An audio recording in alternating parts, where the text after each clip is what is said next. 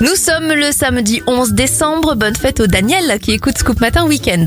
On commence avec les événements et on file chez le dentiste avec les premiers pas de l'anesthésie puisqu'en 1844, le gaz hilarant est utilisé pour soigner un patient. Et puis l'UNICEF est créé en 1946. Bon anniversaire à Jermaine Jackson, il a 67 ans, 83 pour Enrico Macias et le chanteur Grégory Baquet a 51 ans. Peu pour être heureux. On referme cette éphéméride avec la sortie au ciné du Livre de la jungle avec Mowgli et Balou, c'était en 1968. Un peu d'eau fraîche et de verdure que nous prodigue la nature. Quelques rayons de miel et de soleil.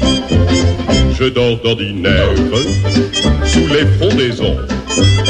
Et toute la jungle est ma maison. Toutes les abeilles de la forêt butinent pour moi dans les bosquets.